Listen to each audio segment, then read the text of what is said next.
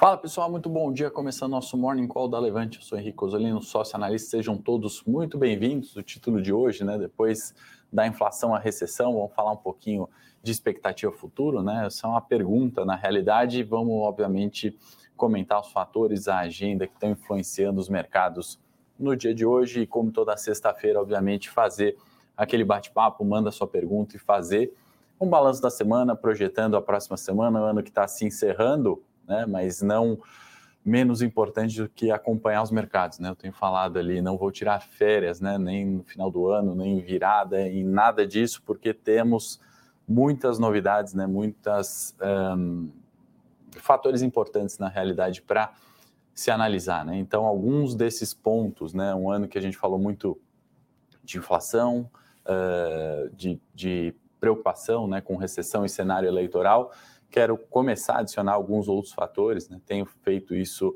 gradativamente no Morning Call e tenho tentado trazer né, quais serão os próximos pontos que a gente pode analisar e tentar projetar para, obviamente, ter, ter melhor retorno em carteiras de investimento, fazer rebalanceamento em carteiras de longo prazo, né, operar a volatilidade no curto prazo e, eventualmente, também se proteger de quedas. Né? Então, é isso que a gente vai tentar rastrear hoje, fazer esse balanço da nossa semana de Ibovespa. Vou pedir para a produção já compartilhar o nosso é, relatório né, gratuito para vocês. Deixe seu melhor e-mail, clica nesse link, né, e aí você vai fazer o download do conteúdo que a gente sempre prepara com muito carinho, muita atenção para você que nos acompanha aqui diariamente. Vou dar um bom dia aqui para o Maurício, para o Ricardo, Miquel, Miguel, Sérgio, sejam todos muito bem-vindos. Pedir o like se você gosta desse conteúdo, se inscreve também na página da Levante, ativa as notificações no sininho, assim, sempre que a gente for ao vivo, você vai saber em primeira mão. Então, se a produção tiver aí e é, puder me ajudar, compartilha o nosso relatório gratuito presente para vocês. Deixa eu ajustar aqui, esse valor está meio bagunçado aqui, né, na, na no, no layout do vídeo. E vamos lá então, pessoal, compartilhar com vocês mercados, né? Abertura uh, negativa no dia de hoje, né? Bolsas na Europa negociando no terreno negativo. A gente tem Nikkei Hang uh, em direções mistas, né? Na, na, última, no último fechamento. E S&P, Dow Jones e Nasdaq, né? Caindo forte ontem, né? O que, que a gente tem de novidade ou talvez nem tão novo assim? Foi né, na semana a subida de juros pelo Fed em meio por cento, foi uh, as declarações da Christine Lagarde, presidente do Banco Central Europeu, né, também uh, enfatizando, né, ressaltando esse aperto nos juros, tá? Então, uh, aliás, deixa eu até sair da tela aqui para vocês poderem ver melhor os fechamentos aqui, Nikkei, Hansen, CSI, S&P 500, né, S&P australiano, perdão, a SX 200, tá? Então a gente está falando aí de é, um, um, início, né, sexta-feira um pouco uh, negativa e aí é juros, né? Mais uma vez juros pegando uh, e o discurso, né, de preocupação com inflação. Por isso o título de hoje, né, depois da inflação a recessão, né? Então são alguns algumas questões, né, que a gente começa a trazer. Será que de fato essa inflação chegou no pico, né, que Jerome Powell fala desde o Jackson Hole, setembro de 2021, né, depois admitiu ter errado ali, depois Campos Neto falou em 10,75 para teto de Selic, né, a gente já está em 13,75, eu tenho comentado com vocês, não acho que seja o teto, né, vejo um ano de 2023 com a necessidade do Banco Central Brasileiro subir juros, né? E, e eu vou pedir de novo para a produção aí colocar o relatório de long and short aqui, que ainda não foi ao ar, né? Então, conhecendo estratégias, né? Esse relatório gratuito que a gente preparou sobre long e short, né? É uma das estratégias de operar no mercado financeiro. Né? Por que, que a gente tem falado tanto de estratégias, de alocações, né?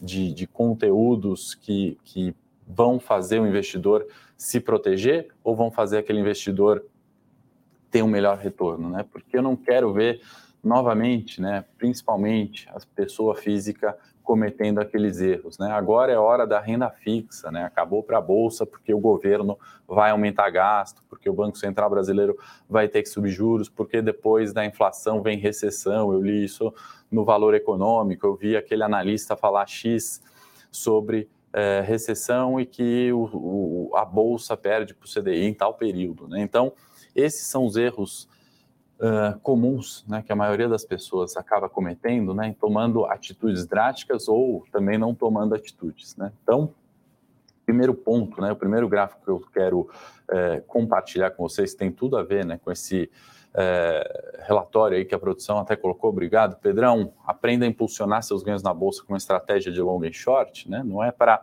enaltecer a única estratégia que vai impulsionar ganhos. Né? O long and short, para quem não sabe, é comprar um ativo, vender o outro ativo. Né? Vamos supor, se você comprar uh, Ambev a 15 reais e vender Cosan a 14, né? você tem o um gasto de um real né, no, no relativo, então você alavanca a sua posição, você está vendido em um ativo esperando que ele caia, comprado em outro esperando que suba, ou que a diferença né, da movimentação de preços dessas ações seja positiva alavancando seu capital e reduzindo né, a, a exposição, não reduzindo a exposição, né, tendo uma exposição maior, mas reduzindo o, é, a saída de caixa. Né? Então, são estratégias que, num mercado em consolidação, por exemplo, elas podem funcionar muito bem. Né? Em um mercado de queda, né, elas podem funcionar muito bem, porque você está vendido no ativo, você vai ganhar dinheiro com ele se ele cair.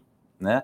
E não é para falar que essa estratégia é melhor que todas as outras, né? mas para falar que é uma estratégia que o investidor profissional acaba utilizando, assim como ele usa derivativos, ele usa uh, o curto prazo, ele usa o longo prazo, né? ele usa a composição de renda fixa também né? Na, nas estratégias. Essa é uma, e é isso que vai fazer diferença, independente do cenário, independente se vem uh, a recessão. Tá? E por que, que eu estou querendo uh, enfatizar né? e falar não vamos cair no erro trivial do investidor, né, que é migrar, né? Agora é a hora da renda fixa, agora é a hora da renda variável.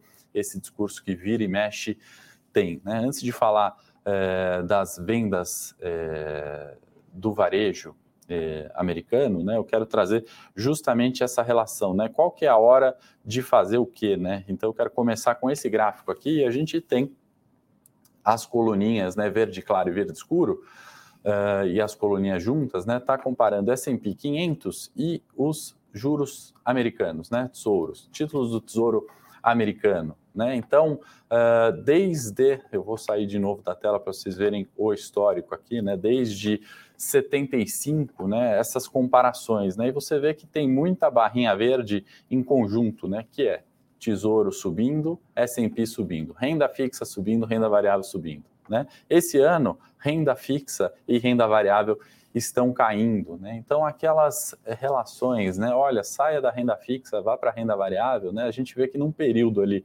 desde 1975, né? estamos falando quase de 50 anos, a, a correlação acaba sendo muito forte. Né? Então, assim, temos de fato uh, aquele a, a, a, escolha é entre renda fixa e renda variável, né? Certamente não é esse o ponto, tá? Então esse é o primeiro é, primeiro item aqui que eu quero chamar a atenção no Morning Call é que apesar do cenário, apesar da incerteza, não é uma escolha entre renda fixa e renda variável, né? Não é uma escolha entre é, esse conteúdo que a gente está falando, né? Entre o long and short, uma estratégia é, buy and hold, né? É a composição de tudo isso que vai fazer você ter retorno positivo né, entendendo o cenário e pesando mais no long and short quando for o momento long and short, pesando mais na renda fixa quando tiver um momento de subida de juros né, e, e aumento de risco, tá?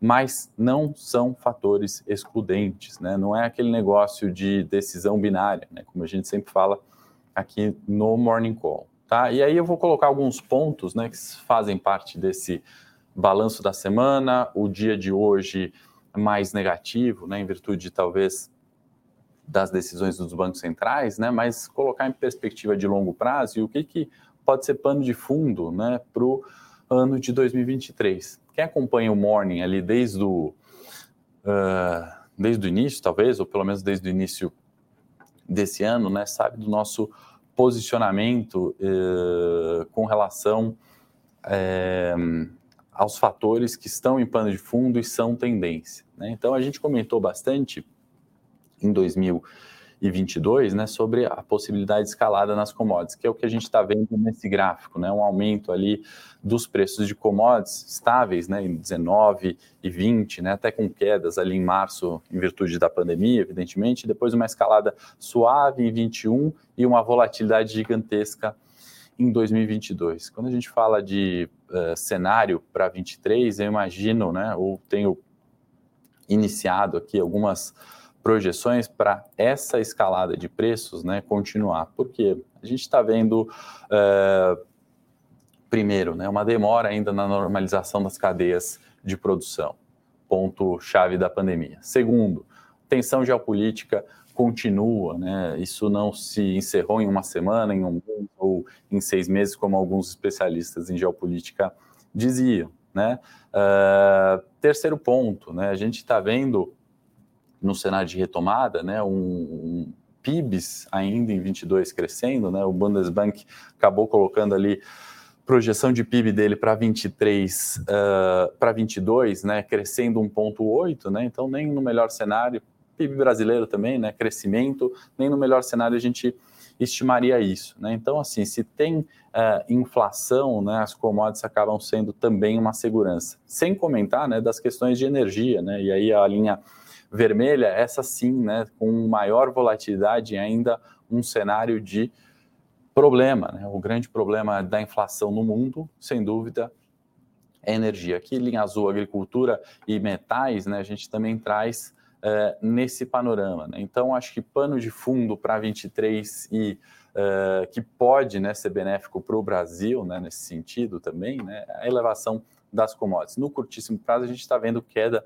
no preço do petróleo, e aí isso, obviamente, negativo para o nosso Ibovespa, em virtude também do peso de Petrobras, né? mas a gente começa a entender se aquele cenário de alta de petróleo né, uh, não se mantém para esse ano, porém, uh, ou, perdão, não se mantém para 23, porém o petróleo segue em um patamar ainda elevadíssimo historicamente. Né? Então, é, nesses momentos de crise, né, inclusive eu vou compartilhar o vídeo aqui do, do YouTube que a produção fez, né, tem um ano, né, onde a gente coloca naquele cenário de incerteza, né, inclusive o título desse vídeo é Compre ao som dos canhões, né, aquela frase uh, mais clichê impossível né, no mercado financeiro, né? Compre ao som dos canhões, venda ao som dos violinos, né? Se referindo, compra quando tem certeza, quando tem uh, barulho, tumulto, né? Obviamente que não é em qualquer cenário, né? Não é qualquer tumulto, mas a gente colocou, né? Na, há um ano atrás, naquele cenário incerto, onde a bolsa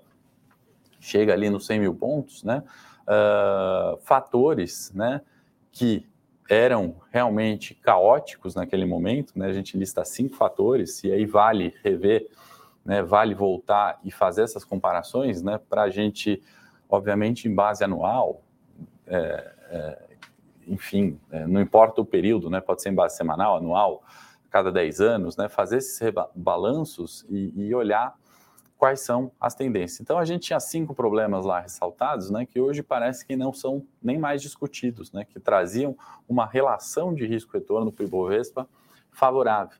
Né? E aí meu ponto em mostrar novamente esse vídeo, inclusive era quando eu comecei o meu canal do YouTube, né, tem, tem é, isso faz um ano, né, obviamente não faz muito tempo, mas é, ressaltando, né, e deixando ali salvo alguns pontos que para o ano de 22 seriam importantes, né, que trazem naquele caos, naquela incerteza, alguns retornos positivos, tá? Não me entendam mal, não estou fazendo paralelo aqui, é que estamos é, com bolsa descontada e vale sair comprando, não é essa ideia, mas é que naquele caos né, de, de mercado de um ano atrás, a gente conseguiu, analisando esses fatores, ter performance. Né? Naquela ocasião a gente falava de bolsa 107 é, mil pontos, né, podendo cair, ela veio até os 100, 100 mil pontos, um pouquinho menos, inclusive, né, no início do ano, e depois né, possibilita que até os 120 mil pontos a gente tem essa relação de risco-retorno. Né? Então, assim, se você inicia na Bolsa né, e perde 7 mil pontos, e a gente está falando, né,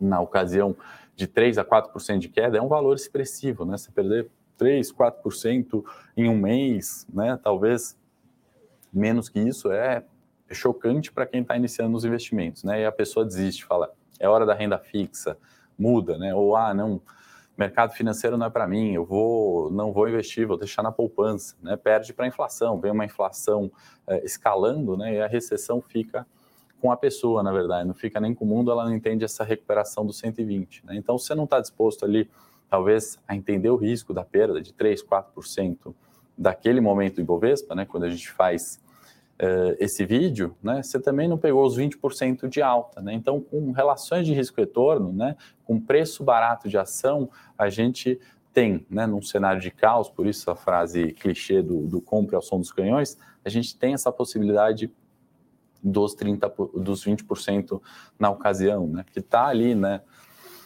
na performance do trade dos cinco dias, né, 35% no ano, né, enquanto o Ibovespa cai né, 1% aí no ano, ou cai 8,5% em dólar, né, a gente tem é, uma performance ali no dividendos também positiva, algumas operações né, de opções também positivas, evidente que a taxa de acerto diminuiu nesse, nesse fim de ano, né, nessa escalada de, de, de, tensão, de incerteza, que trouxe a Bolsa dos 107, que era o ponto ali do, ou 108, né, o ponto de um ano atrás, um ponto que vem como suporte desde agosto e, e busca né, os 100 mil pontos novamente, mas no longo prazo, com relações de risco-retorno, com estratégias, né, com gerenciamento de risco, entendendo né, uh, que não tem isso aqui de hora da renda fixa, né, que a gente mostrou, hora da renda variável, né, que as commodities podem e tendem a continuar alta, que a inflação vai continuar elevada por isso, né, sem tentar adivinhar o final do ciclo de inflação ou de alta de commodities, né, sem tentar adivinhar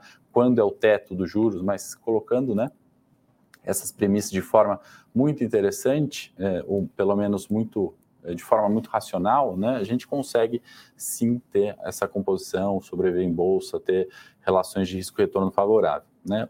Para trazer, né, e aí em dia de pânico, né, que a gente está mostrando, ou de pânico não, né, longe de ser um pânico, mas de cenário negativo, né, bolsas europeias caindo com indicadores de PMI melhores do que esperança, do que a expectativa, né, do que o consenso, eu trago esse gráfico, né, de price earnings, né, aquele múltiplo que é muito uh, utilizado para fazer uma avaliação rápida das empresas. Né? Só para repetir aqui o conceito, né? o que, é o price earnings? É você pegar o preço da ação e dividir pelo lucro que aquela ação dá. Né? Então, se por exemplo a gente está falando é, é, de uma ação que custa 10 reais, custa preço de tela, né, 10 reais, e o lucro por ação daquela empresa 5 reais. Você divide 10 por 5, você vai ter um múltiplo de 2, né?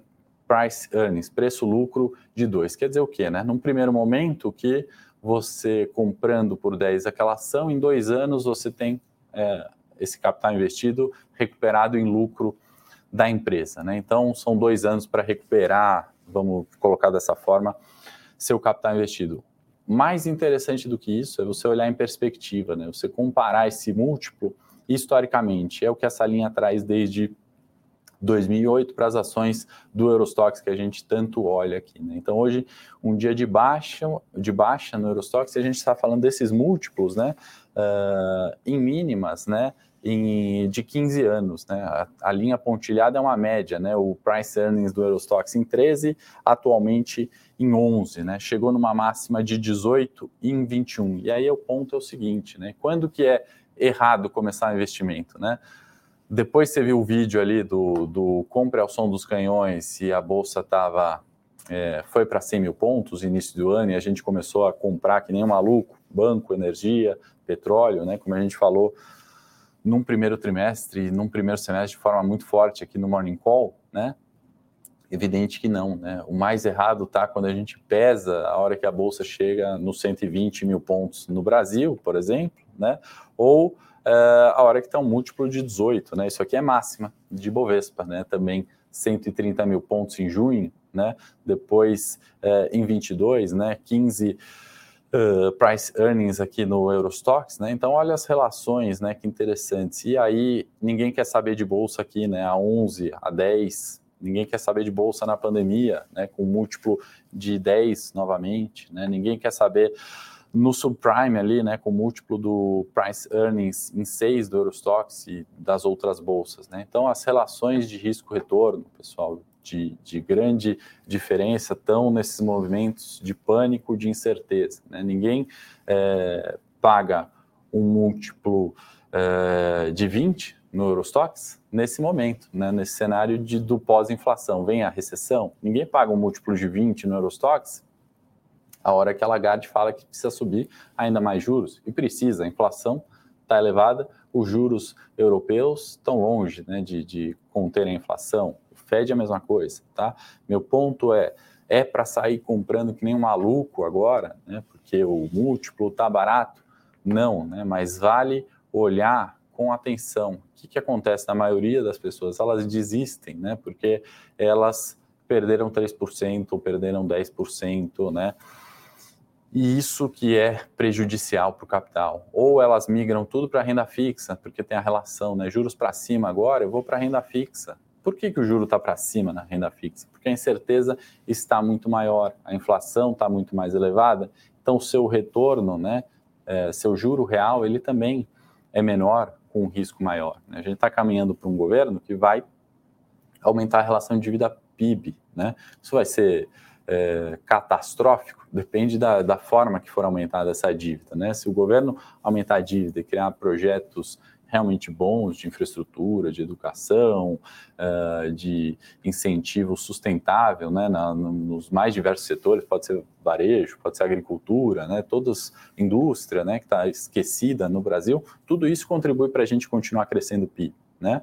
Uh, se a taxa de desemprego continuar diminuindo, melhor dos mundos, né? E aí certamente é, a gente entra num ciclo virtuoso, tá? Mas até lá, obviamente, é, tem N fatores para a gente avaliar. Aliás, né, só para a gente fazer uma comparação, né, a gente estava falando do múltiplo do Eurostox, né, e parece distante. A hora que a gente olha múltiplos, por exemplo, é, de bancos, né, e aí vamos trazer para a Bolsa Brasileira para a gente é, ver quais são essas relações, né, se são realmente é, interessantes ou não. Né? Deixa eu de novo compartilhar a tela aqui.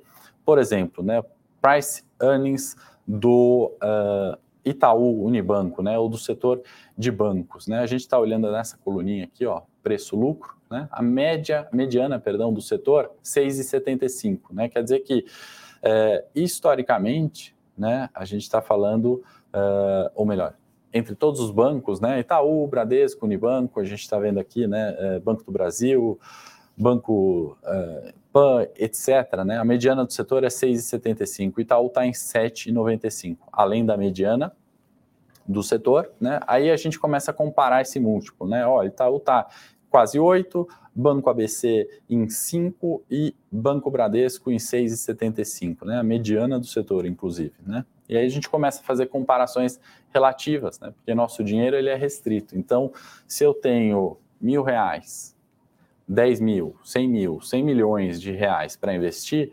uh, no setor de bancos, né, uma forma de você selecionar qual investir, qual tem a melhor relação de risco-retorno, né, de uma forma simplificada, é olhando o preço-lucro. Né? E além de olhar o preço-lucro, você comparar entre setores, né, entre ações do mesmo setor, qual te, vai te dar aquele retorno né, pelos lucros uh, da empresa e preço atual em menos tempo, né, que é melhor, evidentemente, você consegue comparar é, é, no longo prazo, né, uma média ali né, no setor de bancos, né, a gente está falando de 11, 12, é um preço-lucro uh, médio histórico. Né? Você falar que a mediana do setor está em 6, então historicamente está barato. Né? E aí entra o segundo ponto da análise, né? está barato por quê?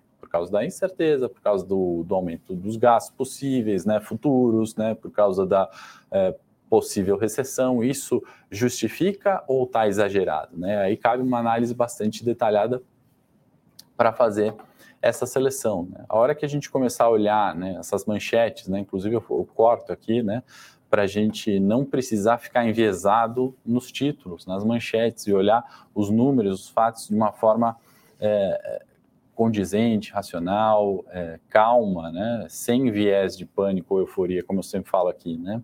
A gente tem o Eurostock 50 despencando né, nessa semana, como a gente viu o S&P também, né, e caindo 3,5% por causa da fala da Lagarde na quarta-feira, né, enfim, pela subida de juros.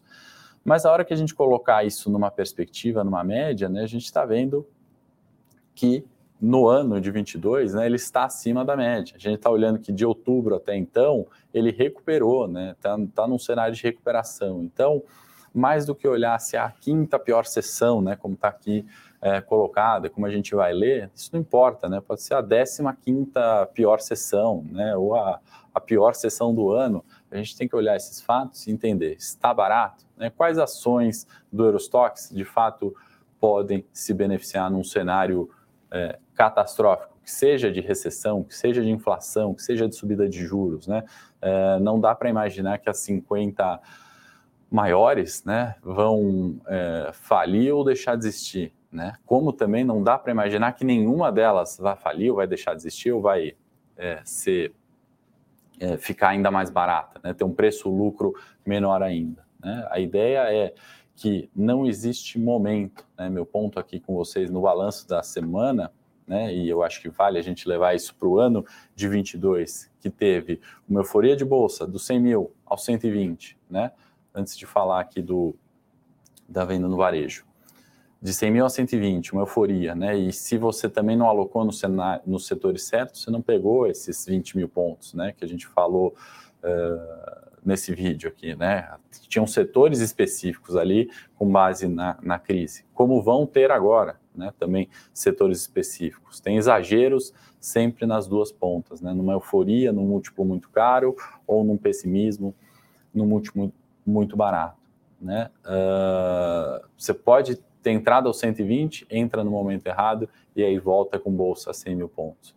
O cenário se repetiu, né? foi de novo 100 mil, 95 mil, né? foi pior, fazendo retrospectiva do ano. Buscamos 120 né, naquele cenário eleitoral, pré-pós-eleição, e aí 120 mil pontos de novo, né, quase 100 mil pontos. Então, no ano, né, a gente teve muita volatilidade e pouca tendência. Tá? Então, qual a estratégia que você usou? Foi o long and short do relatório, né? E eu recomendo fortemente é, que vocês baixem, o link está aí na tela, né? É, foi a, a, sua carteira de dividendos de longo prazo? Foi sua carteira, é, enfim, de small caps? Né? Foi o curto prazo? Né? O que, que te beneficiou? No geral, né, uma carteira de longo prazo só comprada num ano que sai de 100 mil pontos e volta para 100 mil pontos, provavelmente é um 0 a 0, perdendo 7% de inflação, mais os custos operacionais. Né? Uh, no curto prazo, né, foi o 3 ou 5 dias que, poxa, primeiro TRI uh, deu 30%, enquanto a Bolsa deu 15%, né? ou uh, foi só o último mês, né, onde a gente está menos 3%, na, no, em novembro, né, e caímos 3% em novembro, né, qual o momento que você vai entrar, vai continuar ou vai desistir, né, nesse momento onde o Bovespa é, derrete, né, 7 mil pontos quase em uma semana, ou é, você tem um perfil que você está olhando é, momentos de compra, né, tem, tem, tem uma série de ajustes, eu acho, desse ano, né, que certamente, historicamente, eles ficam marcados, né, em, em economia para a gente estudar muito mais detalhadamente à frente, né? E, e, tem muito ruído no curto prazo, né? Então aqui, por exemplo, né, vendas no varejo nos Estados Unidos, né, a pior queda desde 2021, né, o pior é, dezembro desde 2021. Mas olha só, num ano de 22, né, totalmente conturbado, no geral, né, a gente está falando de é, crescimento, né, a gente está falando de retomada, né, só que é, essa história né, nunca é linear quando a gente está vivendo ela, né, quando a gente está olhando ela. Hoje é um pouquinho mais extenso, mandem aí as perguntas, eu estou falando porque tem bastante conteúdo para a gente fazer, né, esse, recap da semana, é, e começar cada vez mais, projetar o ano de 23, né, aproveitar esse finalzinho de ano para projetar 2023. Uh, é, mas mandem aí as perguntas. O Joel está falando nessa fase de volatilidade alta, qual a tendência do dólar? Joel, excelente pergunta. Também tenho recebido muitas perguntas sobre isso e eu acredito em dois pontos, né? Sempre que a gente vai falar de dólar, é, moeda americana, eu gosto de separar o dólar, moeda americana e a paridade com o real. O dólar, né, que se fortalecia, né, ou se recuperava com essa tendência dos Estados Unidos subjuros, isso reforça, né, para para alta da moeda, eu acho que olhando dólar por dólar, né, a gente já teve é, uma boa valorização, uma boa recuperação, e a pergunta que fica é: vem recessão depois da inflação? Né? Dados de empregos tão fortes, né? vendas no varejo, apesar do último, né, recuperam. É, PMIs mostram recuperação, normalização de cadeias de produção é, também. Né? Então, talvez um dólar por si só muito mais forte do que o atual, né, num, num, curto prazo, não é o que a gente vê, né, não é o meu cenário base. Agora, numa paridade com o real, né, do dólar valorizar frente ao real, eu acho que tem um agravante que é a desvalorização do real, né, o que a gente está observando. É, juros subindo aqui, é, não necessariamente né, tem a mesma força de fortalecer a nossa moeda de quando um Fed sobe juros, né? a relação de dívida PIB aumentando num país emergente, né, muito mais grave para a sua moeda do que uh, quando é uma moeda de um país desenvolvido. Né? Então, isso também enfraquece. Incentivo a gastos, né, subsídios do governo, né, e essa PEC de transição, uh, todos esses programas de auxílio, né, que vêm com maiores gastos, gerando mais inflação, gerando mais expectativa da inflação, né, e vira aquilo retroalimentando né, um cenário de crescimento de preços, isso faz o real desvalorizar frente ao dólar, né, especialmente frente ao dólar. Então, um real, imagino que talvez mais fraco, destacando, né, a gente teve um ano também muito positivo para real, né, de valorização do real. Né? Então, naquele ajuste de preços, né, naquele é, cesta de capital única do mundo, né, procurando os melhores retornos com os menores riscos, né, a cesta de moedas entra nisso, é, talvez o real vá perder preferência, né, que teve nesse ano, frente a outras moedas emergentes. Tá? Então, excelente pergunta, eu acho que é um ponto para a gente é, ir observando. Bom dia, José, Thelma, Elisete. Henrique, os pontos do índice da Bolsa têm uma relação com a rentabilidade ou somente indicação de preço? Tem sim uma relação é, de preços. É, deixa eu ver ali, esclarecendo a dúvida, a Bolsa 100 mil pontos é pior que a renda fixa indexada a Selic 13,5? 13,75, né, Elisete, nossa Selic atual. Não tem, na realidade, né, uma relação ali de, de ponto de Selic com ponto de Bovespa, tá? O, a cesta, né, do índice, ela é composta por ações, né, e cada ação tem um ponto, um peso específico. Né? E aí cada ponto equivaleria a um real nessa cesta, e por isso a gente fala de 100 mil pontos, 120 mil pontos, se referindo aos reais, e cada ação tendo um peso. Tá? Selic é, são pontos percentuais de juros. Tá? Então, a relação que você tem da renda fixa com a renda variável é a seguinte, né? É, aquele, aquela regrinha de bolso, né? Quanto maior os juros, menor é, preço de bolsa, porque uma das formas de calcular o valor de uma ação é você é, descontar os fluxos de caixa futuro, né? Modelo de fluxo de caixa descontado. Então você pega todas as receitas daquela empresa ali, o fluxo de caixa dela futuro e desconta numa taxa presente. Essa taxa presente, né, essa taxa que traz o fluxo de caixa a valor presente, ela pode ser, ser a Selic, por exemplo. Né? Então, se você descontar um fluxo de caixa futuro da bolsa de uma ação listada na bolsa, né, uh, a uma Selic de 7%, né, esse valor dessa empresa ele vai ser maior do que se você descontar o mesmo fluxo de caixa numa Selic a 13,75. Tá? Então, essa é a relação. Não sei se eu respondi sua pergunta. Espero que sim. Vou aproveitar para pedir o like novamente e falar para vocês: não esqueçam, baixem esse relatório uh, do Long and Short e assistam. Né? Vale olhar em perspectiva de um ano atrás, né? muito tempo assim, a gente não precisa voltar muito tempo, né, uh, para olhar uh, essas, essas relações que muitas vezes fazem sentido e muitas vezes são esquecidas. Né? Então, tinha causa ali de Panama Papers, de offshores do governo, de pandemia, tudo isso né, afetou a Bolsa sair dos 131 mil pontos em junho de 21, uh, buscar 100 mil pontos né, uh, em dezembro né, de 21 ainda. Então, vale olhar esse vídeo em perspectiva e tentar comparar e trazer relações com o cenário atual. Tá? Esse vídeo que está aí no link. E, para quem não conhece a estratégia de long and short, vou pôr outro link para vocês fazerem o download, meu presente para vocês, esse relatório gratuito, para vocês que estão aí todos os dias curtindo, é, acompanhando mercados, é, evoluindo, né, fazendo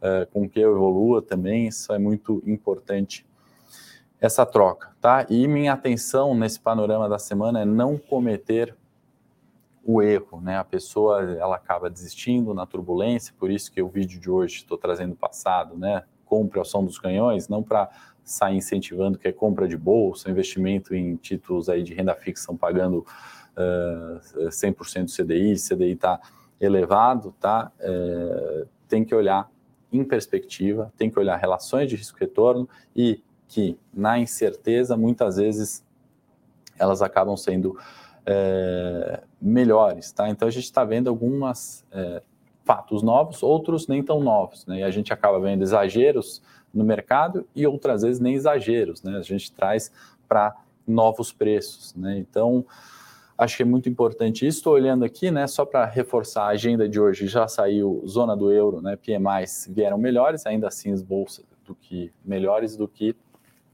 a, o consenso, né? Mas eles estão abaixo de 50 ainda mostrando uma recessão. Né? Uh, ah, CPI de novembro, né, 0,1% contra é, uma redução em novembro né, de 0,1% contra outubro, isso também é bastante é, positivo, né, está indicando que podemos estar no pico ali de inflação e eventualmente isso pode ser uma recessão, mas de novo, né, não cair nessas euforias. Né, a tendência, se a gente olhar commodities, é, salários, emprego, né? Eu parto de uma inflação continuando em 23, né? Então não necessariamente é, vem essa recessão, né? Ou a recessão técnica e mais importante do que isso, né? Para os nossos investimentos isso pouco importa, né? Se você esperar a situação no Brasil melhorar, a situação na Europa, a inflação, o Covid passar, né? Não tomar as decisões, né? O dinheiro que você tem ali investido, ele está lá, né? Ou se você não tem dinheiro ainda para investir, né? A, a, tomada de decisão para fazer poupança é agora, independente do cenário, né? Então, a gente tem que controlar aquilo que a gente consegue é, de fato controlar, né? Eu não posso controlar se o novo governo vai aumentar gasto ou não, se o Powell vai decidir em reduzir juros ou não, se a inflação no mundo, né? Por mais que é, a gente consegue consiga olhar os fatores, né, projetar se ela vai continuar subindo de fato ou não. Mas a decisão de investir, gerenciamento de risco, diversificação, né, isso a gente consegue controlar. Isso é mais importante do que é, querer adivinhar o topo e o fundo, né, querer comprar a ação que está barata ou que está cara. Lisete falando que respondi sim, muito obrigado. Bom dia, novidades no trade de 5 dias. Próxima semana a gente vai falar na live de fechamento hoje, exclusiva para os assinantes, tá bom, Jorge? Uh, commodities e os bancos seguem com boas opções? Jo José, acredito que sim, né? A gente está olhando ali né, em perspectiva, comparação uh, de preços. Vou falar um pouquinho mais sobre bancos de forma específica agora no Morning Call Técnico, entrando ao vivo no canal. Giovanni, acompanha ali para a gente olhar essas ações, manda é, suas perguntas, ações específicas agora no Morning Técnico. Para quem não é, conhece o Morning Técnico ou acha que é difícil, né, a gente vai simplesmente falar de análise técnica, né, olhar gráfico e entender preços de suporte e resistência. E temos novidades aqui com o rompimento dos 108 mil pontos do Ibovespa, tá bom? Se você nunca viu um gráfico desse aqui, né, ele é muito semelhante a um gráfico de linha e a gente está de forma visual, né, olhando aqui de forma fácil, né, bolsa 130 mil pontos aqui em junho de 21, aquela busca dos 100 mil pontos, né, e aí do vídeo é, que a gente fala de fundamentos e notícias, né, do compre ao som dos canhões, bolsa 120 mil pontos, novo topo e bolsa 100 mil pontos, primeiro trimestre, segundo trimestre, depois recuperação de bolsa. Né? Isso é a tendência de preços, isso ajuda a gente a estipular relações de risco-retorno de uma forma fácil. Né? A gente está nos 100 mil pontos, né? próximo da mínima é, de duas mínimas aí do ano e a gente tem que entender essa tendência, tá? Você nunca viu isso aqui, Morning Tech eu vou explicar mais detalhes, inclusive a gente pode olhar Ibovespa, juros, petróleo, é, qualquer commodity, ações, os preços se movem em tendência, né? O, é o, é o princípio um ali da análise técnica e isso ajuda a gente a projetar relações de risco-retorno.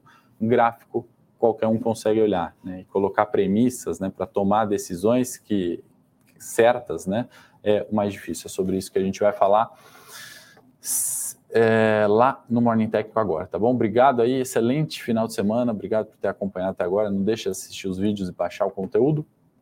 Entrando ao vivo agora no canal Morning Técnico para vocês, mandem sua pergunta lá.